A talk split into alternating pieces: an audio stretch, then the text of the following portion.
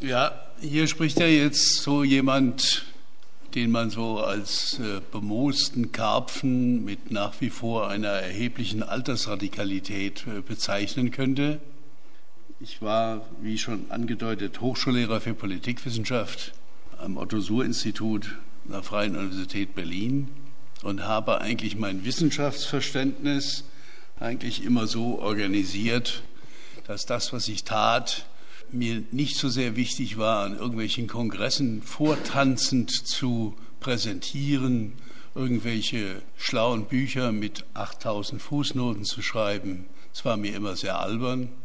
Und äh, deswegen eigentlich war ich immer ein Wissenschaftler, der sich den sozialen Bewegungen weitgehend verpflichtet fühlte als Adressat. Das so zum Einstieg und habe dazu halt eine Menge erlebt. Das äh, will ich hier nicht großartig vortragen, nur ab und zu vielleicht ein bisschen. Aber es ist für das Verständnis von zivilen Ungehorsam natürlich dann auch relativ wichtig, wenn man nicht nur darüber schreibt, sondern ihn praktiziert und dafür auch eine Menge in Kauf nehmen muss. Also mein Vorstrafenregister ist doch erheblich und äh, auch meine Disziplinarstrafen sind sozusagen mehrstufig. Man ist ja beim Beamten immer sehr erzieherisch. Ne? Also beim ersten Mal ist nicht so schlimm, beim zweiten Mal gibt es dann eine kalte Dusche und gibt es Gehaltskürzung und sowas. Also haben wir alles durchlebt und äh, ihr seht, die Altersradikalität hat nicht abgenommen, sondern eher zugenommen.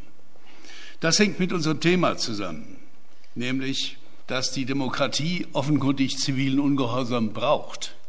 Und der zivile Ungehorsam ist ja ein öffentlicher, ein gewaltloser, ein gewissensbasierter Ungehorsamsakt, der auch im Prozess auf demokratische Veränderung ausgerichtet ist. Und ich weiß nicht, wie das jetzt auch nach den Vorträgen hier, wie das so bei eurer eigenen Urteilsbildung aussieht. Auch äh, bei denen, die dem zivilen Ungehorsam relativ nahestehen, gibt es ja auch relativ viel Skepsis. Ja, also ziviler Ungehorsam ist irgendwie das Schmuddelkind der Demokratie. Da sagt man so ein paar Chaoten, ein paar Radikale, ja, die praktizieren das. Aber eigentlich muss man doch in ganz friedfertiger Art und Weise, muss man doch durch Demonstrationen, durch unglaublich tolle Papiere, durch ungeheuer viele Kommunikation, muss man doch die Menschen langsam überzeugen, dass sozusagen den Standpunkt, den man selbst vielleicht einnimmt, vielleicht doch der richtigere ist. Also der tiefe Glaube, an diese komische repräsentative Demokratie sitzt ja bei den meisten ungeheuer viel. Ihr könnt ja mal in eurem Bekanntenkreis fragen, wie der Deutsche Bundestag, welche Bedeutung die hat. Und dann werdet ihr erschrocken sein darüber, obwohl ihr zum Teil ja hier Politologen und Politologinnen seid, also dass, dass dort immer noch äh, die Hälfte der Leute glauben, also da fallen die Entscheidungen. Also da fallen die Entscheidungen. Selbst unter Politologen ist sowas, sowas Blödes zu hören. Ja? Dabei fallen sie doch da gar nicht. Das wissen wir doch als gute Politikwissenschaftler und Sozialwissenschaftler, dass die ökonomischen Prozesse viel wichtiger sind, die politischen Prozesse viel wichtiger und dass äh, sozusagen ein bisschen Spielmaterial für die Abgeordneten schon da ist. Und natürlich haben sie einen Handlungsspielraum und so, aber er ist ganz minimal. Aber das Verständnis Denkt mal an euren Sozialkundeunterricht, den ihr da genossen habt, mit den Bildchen, mit dem Bundestag und der Exekutive und der Judikative und, und alles. Also sagt er dann über die Machtstruktur der Gesellschaft, nach welchen Prinzipien und Vorstellungen was wie entschieden wird. Warum Panzer nach Saudi-Arabien geliefert werden, warum gentechnischer Anbau so funktioniert, wie er funktioniert. Ja, darüber lernt ihr doch relativ wenig. Ja, das ist einfach dann relativ weit weg. Wenn das mit dem zivilen Ungehorsam so wichtig ist, dann wäre noch mal ein ganz kurzer Blick nur wichtig für uns, inwiefern eigentlich die Frage, wie Gesellschaften sich modernisieren, wie Gesellschaften sich verändern, relativ stark sozusagen immer an den Anfängen solcher Entwicklungen auf zivile Ungehorsamsakte überhaupt angewiesen sind. Und wir kommen einfach, egal ob man Stadtpolitik anguckt, ob man euren Bildungsstreik anguckt, äh, wo ihr ja auch kräftig, wie ich weiß, mitgemacht habt, ob man die Frauenbewegung anguckt, die Ökologiebewegung, vieles ist eigentlich am Anfang in der Dynamik immer mit zivilem Ungehorsam gelaufen dass es einen Aufschrei gab in der Gesellschaft, dass eine Minderheit gesagt hat, nein, wir sind hier nicht vertreten.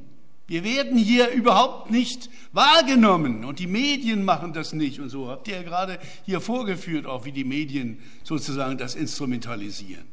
Und insofern ist sozusagen der Aufschrei dafür, für ein bestimmtes Thema, für bestimmte Ziele, eine Notwendigkeit der Demokratie und kein Schmuddelkind. Es gehört zur Demokratie.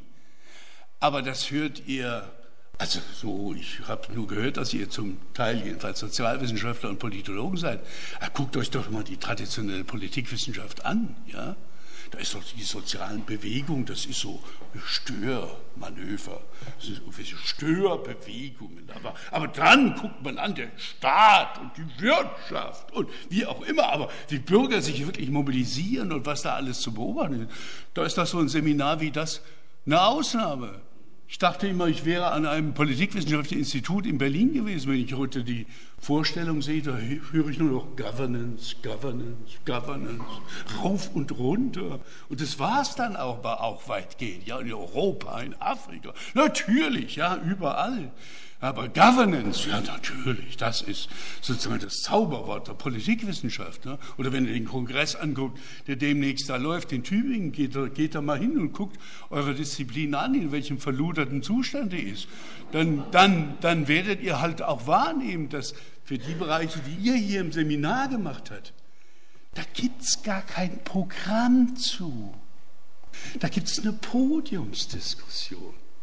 Das heißt dann, politikwissenschaftlich ausgedrückt, das Versprechen der Demokratie. Tja, das ist toll. Ja? Wie auch eine Disziplin sich selbst auf den Hund bringen kann.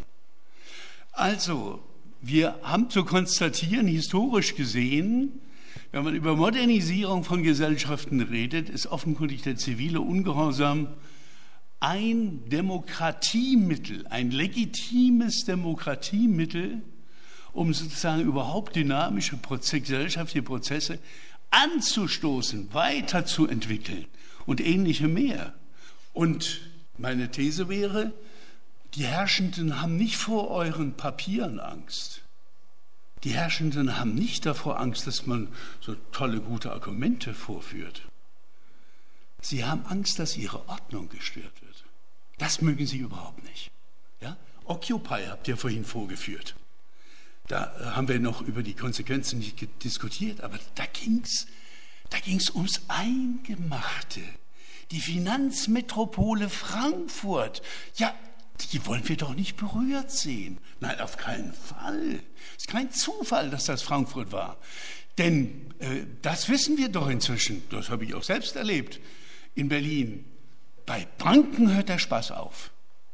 Ja? Man kann wahnsinnig viel kritisieren, tolle Vorschläge machen zur äh, Reform der repräsentativen Demokratie. Es kann radikal sein. Aber Banken zu attackieren, Banken, wie wir es ja auch gemacht haben mit Attac, zu besetzen, im Bildungsstreik haben wir immerhin 13 Banken besetzt auf einen Schlag. Ja? Und äh, keine Bank hat gewagt, einen einzigen Strafantrag zu stellen. Ja? Obwohl wir da in den Banken drin waren und auch geblieben sind. Also das ist ja kein Zufall, was da in Frankfurt passiert ist. Und wir werden vielleicht noch darüber reden. Bei Heiligendamm wie bei Frankfurt geht es um das demokratische Demonstrationsrecht inzwischen. Nicht, dass die staatliche Seite, die Öffentlichkeit, mehr oder minder bei Heiligendamm alles, was an Inhalten war, hinter einer Gewaltwolke verstecken konnte. Und in Frankfurt man über Banken und Marktregulierung anderer Art überhaupt nicht mehr geredet hat. Das ging nur noch ums Verbot. Und dass ein Verbot so durchgezogen worden ist, das ist tatsächlich neu. und muss höchste Aufmerksamkeit bekommen, denn wir können uns, äh, es wird ja jetzt durchgeklagt, wir können uns nicht leisten, dass die Rechtsprechung über das Demonstrationsrecht ein Rückfall hinter 1984, das berühmte Brockdorf-Urteil, kommt, wo eigentlich gesagt worden ist, der Staat muss sich auch damit auseinandersetzen, dass Protestformen praktiziert werden, die am Rande der Legalität und ähnliches mehr. Und diese Ordnungsbehörde Frankfurt hat eigentlich demonstriert mit 40.000 Demonstranten, was übrigens von den Anmeldern erheblich geschönt war. Die waren ganz unsicher, wie viel da überhaupt kommen. Aber sie haben mit 40.000 gearbeitet fühlte sich nicht in der Lage, eine Demonstration mit 40.000 Demonstranten in irgendeiner Weise vorzuhalten. Das heißt, Heiligendamm war zum Teil ein Erfolg, weil man dann nämlich über die grünen Wiesen gelaufen ist und sozusagen das Demonstrationsrecht sich zurückerobert hat. Aber in Frankfurt ging es einen Zacken schärfer zu, insofern, als dann zwar auch ein Demonstrationchen, was dann sehr angeschwollen ist und auch sehr positiv abgeschlossen ist mit 25.000 Leuten, da war, aber das Demonstrationsverbot zum Schutz der Banken und der Finanzmetropole Frankfurt, das muss uns sehr zu denken geben und das kann man in dieser Gesellschaft von der Zivilgesellschaft her nicht entsprechend durchgehen. Wenn man sich jetzt fragt, wie die politische Landschaft im Moment eigentlich aussieht, zu der Frage des Verhältnisses von zivilem Ungehorsam und Demokratie, dann haben wir im Moment eine ausgesprochen gemischte Landschaft. Es gibt einen äh, lieben, freundlichen Kollegen, der sagt dann immer, naja, äh, was ist eigentlich los? Wir leben doch fast in einer vorrevolutionären Situation. Die da oben wollen ganz bestimmte Dinge, die die Menschen offenkundig zum Teil gar nicht wollen. Die Menschen wollen nicht, dass mit Hartz IV so brutal umgegangen wird, wie umgegangen wird, indem man eine Million Leute bestraft, weil sie irgendwelche Termine nicht angenommen haben. Kein Aufschrei in der Gesellschaft. Null! Weder was von Gewerkschaften noch sonst was. Ja? Das wollen die Leute aber nicht.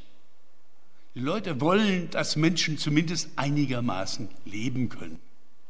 Und das gilt ja für die Menschen, die erwerbslos sind, wie für diejenigen, die auch wenig verdienen. Und ihr lest immer so Zahlen, die euch Ursula von der Leyen da präsentiert. Äh, drei Millionen, wir sind unter der drei Millionen Grenze. Ja, natürlich, ganz toll, wenn man das alles zusammenrechnet. Die schwachen Erwerbstätigen, die Erwerbslosen, die aus der Statistik rausfallen. Wisst ihr, wie viel sind? Da zwölf Millionen sind. Ihr lest es aber nicht in keiner einzigen Zeitung. Die Taz vielleicht mal ausgenommen, die junge Welt mal ausgenommen, aber wer liest schon von euch Taz und wer liest junge Welt? Muss man ja auch mal so sehen. Also das heißt, wir haben eine sehr gemischte Landschaft, die im Grunde genommen eigentlich auf der einen Seite zeigt, dass das Bewusstsein darüber, dass die repräsentative Demokratie, wie mein Freund und Kollege Wolf Diedanau sagt, verstockt ist. Die Überzeugung ist ungeheuer groß, dass man mit diesen klassischen repräsentativen Formen der Demokratie nicht mehr sehr viel weiterkommt. Allerdings soll man sich auch keine Illusion machen, dass das irgendwie kippt oder sonst irgendwas, sondern man muss schon sehen, dass die Balance von repräsentativer Demokratie und direkter Demokratie, dass das entsprechend in Gang kommt. Und die Landschaft sieht zum Beispiel bei der Frage der Atomenergie, da fand ich sehr beeindruckend, wie da 5000 junge Leute auf die Schienen gegangen sind, völlig egal, ob sie ein Verfahren kriegen oder ja, da war die Konstellation günstig. Ich war selbst dabei in diesen seltenen Abends, wo man darüber geredet hat, wie man jetzt zivilen Ungehorsam versucht zu praktizieren. Und ich als etwas alter Hase dachte mir, na, jetzt bin ich mal gespannt, wie das da so abläuft. Aber da zeigte sich auch ein Reifungsprozess der sozialen Bewegung. Nämlich normalerweise ist es ja immer so in sozialen Bewegungen, dass äh, vor allen Dingen Männer dann auftreten und dann versuchen zu zeigen, dass sie der Radikalste im Land sind und dass sie auf alle Fälle über das Wissen, über die richtige Strategie verfügen. Das sind wir gewohnt. In langen 20er, 30 Jahren. Aber in diesem Zelt in Gorleben, da zeigte sich ein anderes Bild. Da traten die Bauern und Bäuerinnen auf und sagten, wir machen morgen die Straßenkreuzung zu, das machen wir so und so. Dann traten die Schotterer auf und sagten, ja, wir schottern, zu denen gehörte ich auch. Wir schottern morgen und hatten dazu aufgerufen. Ja, okay. Dann kamen die Ticks tausendmal quer und sagten, wir machen das so morgen, die Straßenblockaden. Das finde ich schon interessant. Dass es so etwas Ähnliches gibt, das ist ein großer Lernprozess von sozialen Bewegungen, eine Toleranz der Radikalitäten. Das finde ich sehr interessant und wichtig und spielte auch in Frankfurt in der Vorbereitung eine sehr, sehr große Rolle. Aber gucken wir noch mal die anderen Bereiche an. Ich hatte gesagt, Soziales, da ist einfach im Moment von Bewegung her fast gar nichts. Die Gewerkschaften kümmern sich um ihre Mitglieder, aber was draußen ist, interessiert sie auch nicht sonderlich. Die sozialen Bewegungen haben auf dem sozialen Sektor praktisch fast nichts zu bieten im Moment. Es gibt zwar nach wie vor eine Infrastruktur der Erwerbslosenbewegung, vor allen Dingen in Ostdeutschland, viel lebendiger als ihr denkt. Aber wenn es da mal um den zivilen Ungehorsam geht, der ist Schluss. Da klatschen sie zwar, dass es sein müsste, aber sie praktizieren es nicht. nicht. Da ist die Angst, komme ich gleich noch drauf zu sprechen, ist dann im Großen und Ganzen sehr, sehr groß. Bei Stuttgart 21 mit dem zivilen Ungehorsam, das war ja eine sehr dynamische Bewegung. Ich fand das sehr faszinierend, wie eine wie die Stuttgarter S21-Bewegung sich dynamisiert hat, immer wieder erneuert hat und so weiter und so weiter. Im Hinblick auf den zivilen Ungehorsam war es leider ein ziviler Ungehorsam der großen Klappe und nicht der Aktivitäten. Am Schluss waren 100 Leute da die noch irgendwie zivilen Ungehorsam überhaupt praktiziert haben.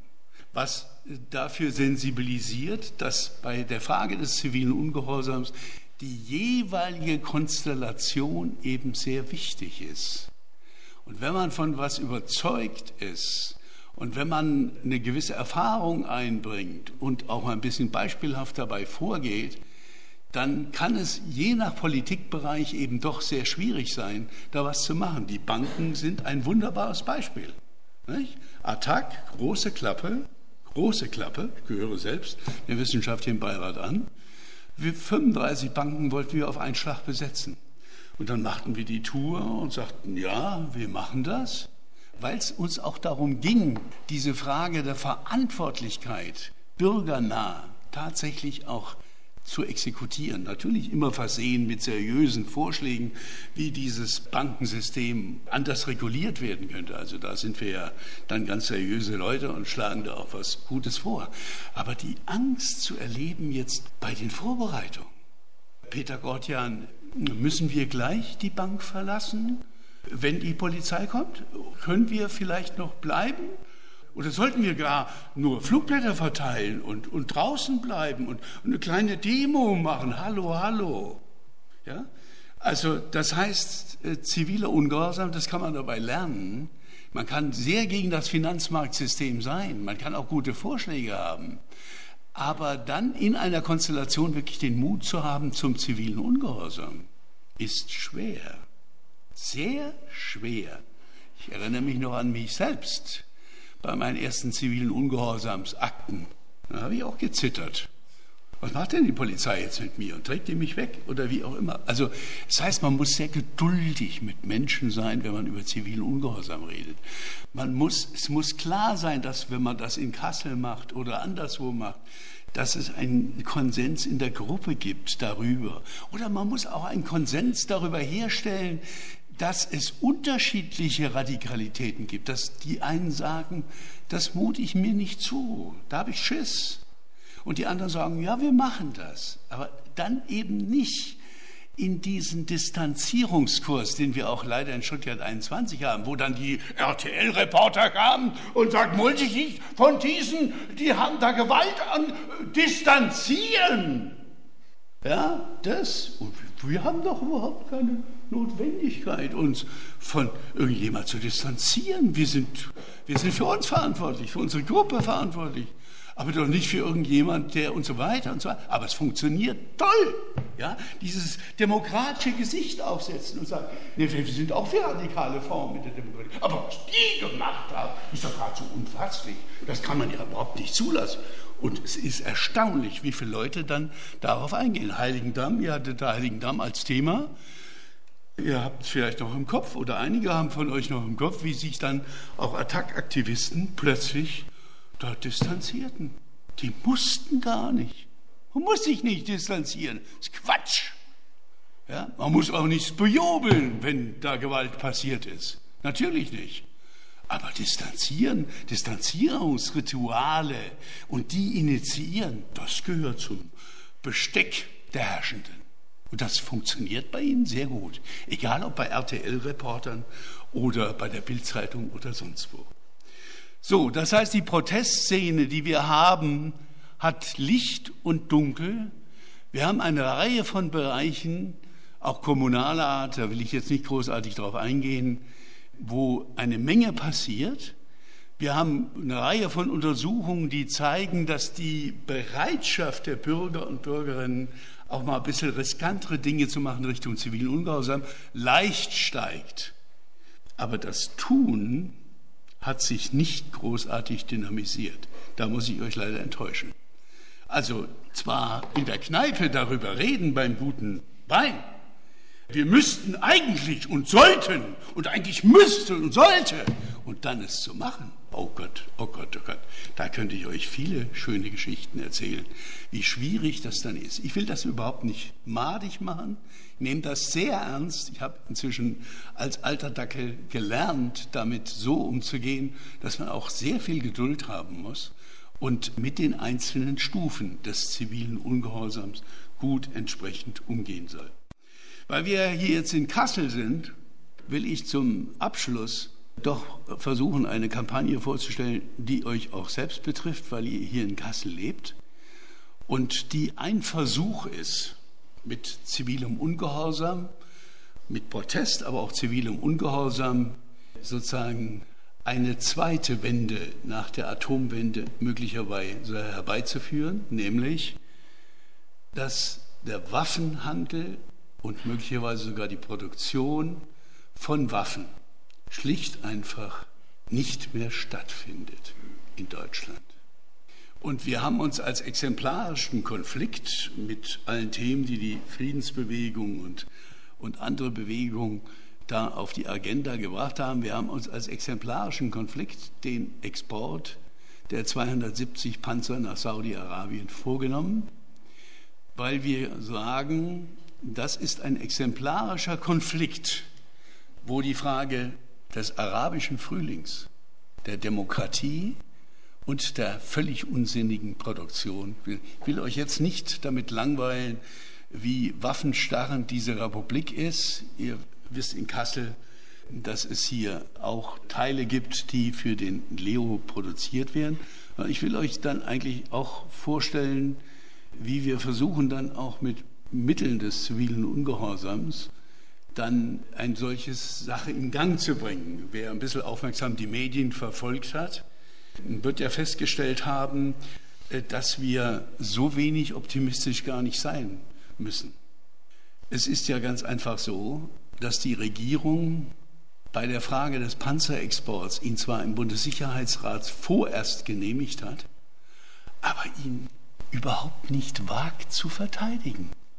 Muster Heiligendamm, Muster Frankfurt, hinter der Gewaltwolke und der Geheimniswolke wird es einfach versteckt. Nach dem Motto, der Messier, da kann ich Ihnen gar nichts zu sagen.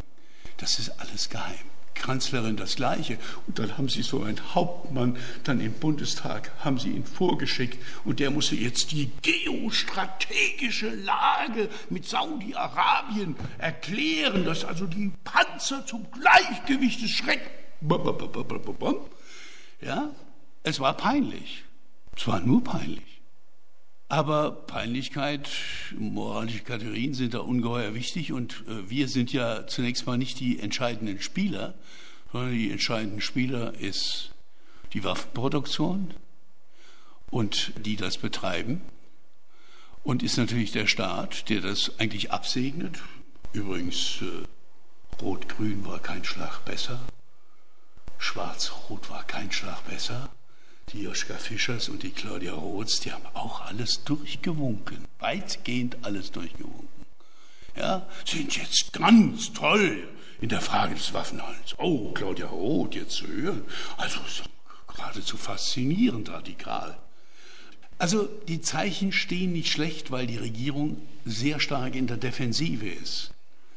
Die Meinungsumfragen sagen alle, 70 bis 80 Prozent aller Menschen lehnen Waffenexporte, insbesondere nach Saudi-Arabien, ab.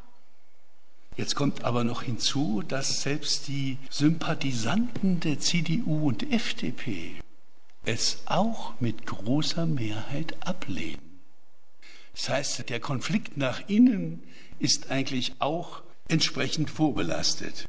Also es gibt wahrscheinlich keinen Politikbereich, wo die Differenz zwischen dem, was die Regierung will und dem, was die Bevölkerung will, so weit auseinanderklafft. Nicht im Sozialen, nicht beim Kinderbetreuungsgeld und so weiter. Es ist viel polarisierter.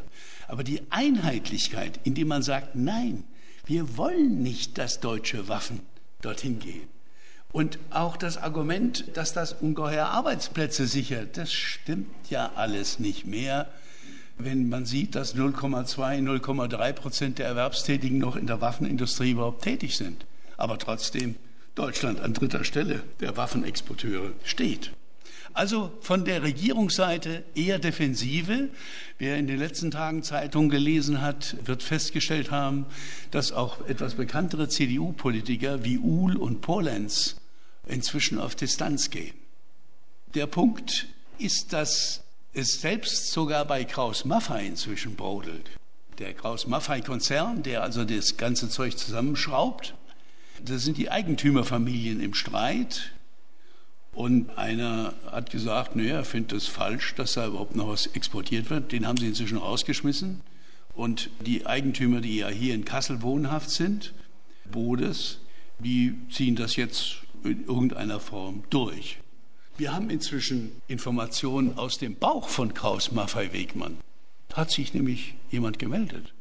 Und er hat uns dann mal erzählt, wie das so intern ist. Er hat uns auch verraten, dass Katar der nächste Staat ist, der ordert. Und zwar ganz kräftig.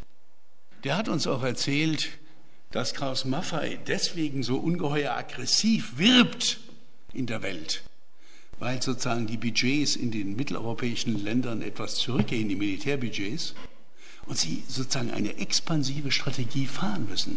Und einige von euch, die sich mit Griechenland ein bisschen beschäftigt haben, haben ja den Wahnsinn da schon entdeckt, dass 11 Prozent der Waffenproduktion nach Griechenland geht, also unsere Exporte, und 12 Prozent in die Türkei. Ja, auch sozusagen ein mittlerer Wahnsinn, den man nicht galoppieren lassen sollte. Das heißt also, die Konstellation, also auch die Oppositionsparteien, hatte ich gesagt, die Menschen sind dagegen, SPD, Grüne, zumindest verbal sehr äh, radikal, aber es ist nicht so sehr ernst zu nehmen unter uns gesagt. Das ist so die Konstellation, die wir haben. Jetzt, was haben wir vor? Wir haben vor, dieses zum exemplarischen Konflikt zu machen. Jetzt nicht die Vorstellung zu haben, hoppla, wir stoppen die Waffenproduktion, hoppla, wir stoppen den Waffenhandel insgesamt, egal welche Waffen, ob kleinteilige Waffen oder größere. Wir machen diesen Panzerkonflikt, diesen Export zum entscheidenden Punkt. So, und dann haben viele ein größeres Bündnis gegründet, was insofern relativ phänomenal ist, weil da also dann Leute von Attac und Jugendorganisation und Misereor und Caritas und Pax Christi und was weiß ich, die alles zusammenhockt, neben den üblich Verdächtigen. Jedenfalls, dass es ein breites Bündnis ist. Nun muss man natürlich wissen, was die wollen.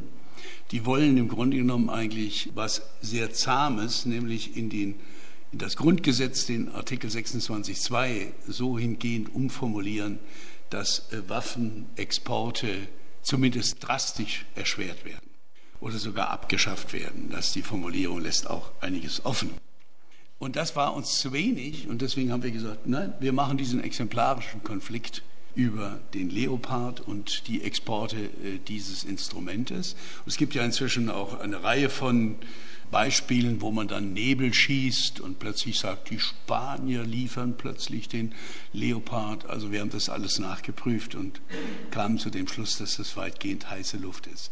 Im September und jetzt kommt auch Kassel ins Spiel und die entsprechenden Gruppen, die in Kassel ja nicht nur im Zusammenhang mit der Documenta, sondern auch in der Vergangenheit sehr viel und möglicherweise in der Zukunft eben auch noch einiges machen, wollen wir eigentlich eine zentrale Strategie mit einer dezentralen verbinden.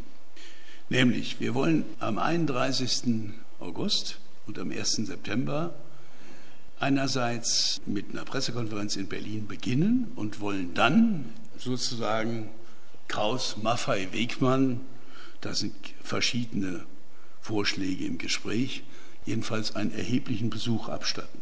Was immer das ist, ich grüße den Verfassungsschutz, sollte er anwesend sein. Und das Konzept ist ja nur dann gut, wenn wir entlang der Rüstungsstandorte eine lokale und regionale Mobilisierung auch gleichzeitig hinkriegen.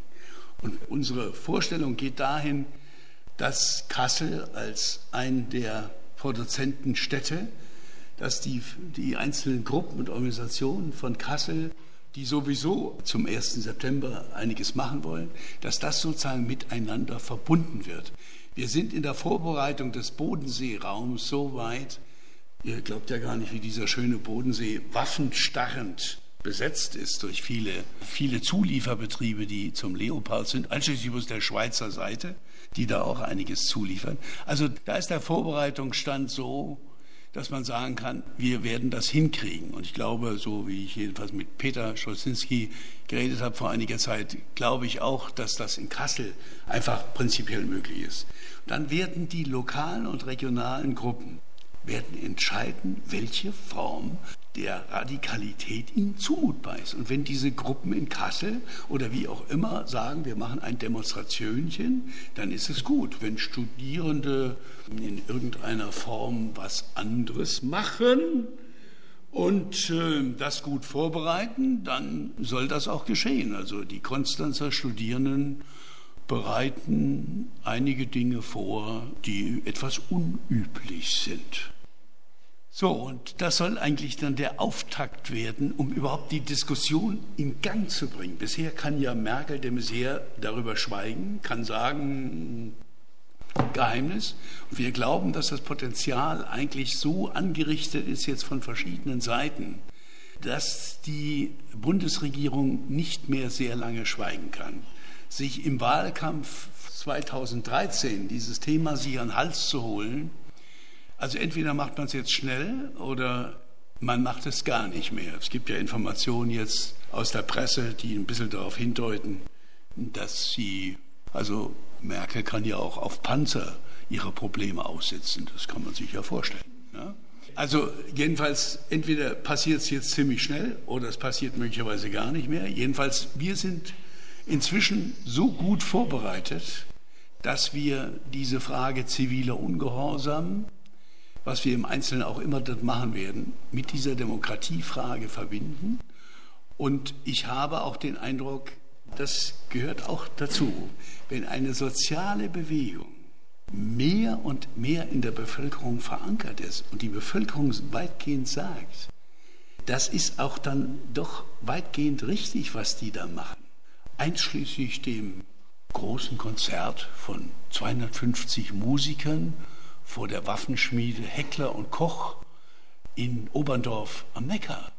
Ja, also das, wo sie also auch kulturelle Aktivitäten mit politischen verbinden, wir in der Lage sind, ein Bündnis bis zur Mitte zu haben, dann sind die Voraussetzungen auch für den zivilen Ungehorsam relativ groß. Und dann wagt auch ein Herrschaftsapparat nicht rüde mit diesen Aktivisten entsprechend umzugehen. Und ich sage immer, äh, bei solchen Aktivitäten, das Schlimmste, was dir passieren kann, so du kein Vorstrafenregister hast, ist, dass du vielleicht 120 Euro oder 150 Euro, das werden wir doch nur wohl umverteilen. in irgendeiner Form. Sodass also von daher die Perspektiven eigentlich bei diesem Politikbereich sehr günstig aussehen. Und es wäre schön, wenn Kassel auch eine eigene Aktivität entwickelt, die aber in diesem Gesamtrahmen steht und von daher dann auch eine tolle Wirkung empfehlen könnte. Und wenn wir hinterher vielleicht noch irgendwo hingehen, vielleicht können wir dann, dass dann eigentlich auch sozusagen hier entsprechend etwas passiert, was dem zivilen Ungehorsam alle Ehre macht. Ich bedanke mich fürs Zuhören.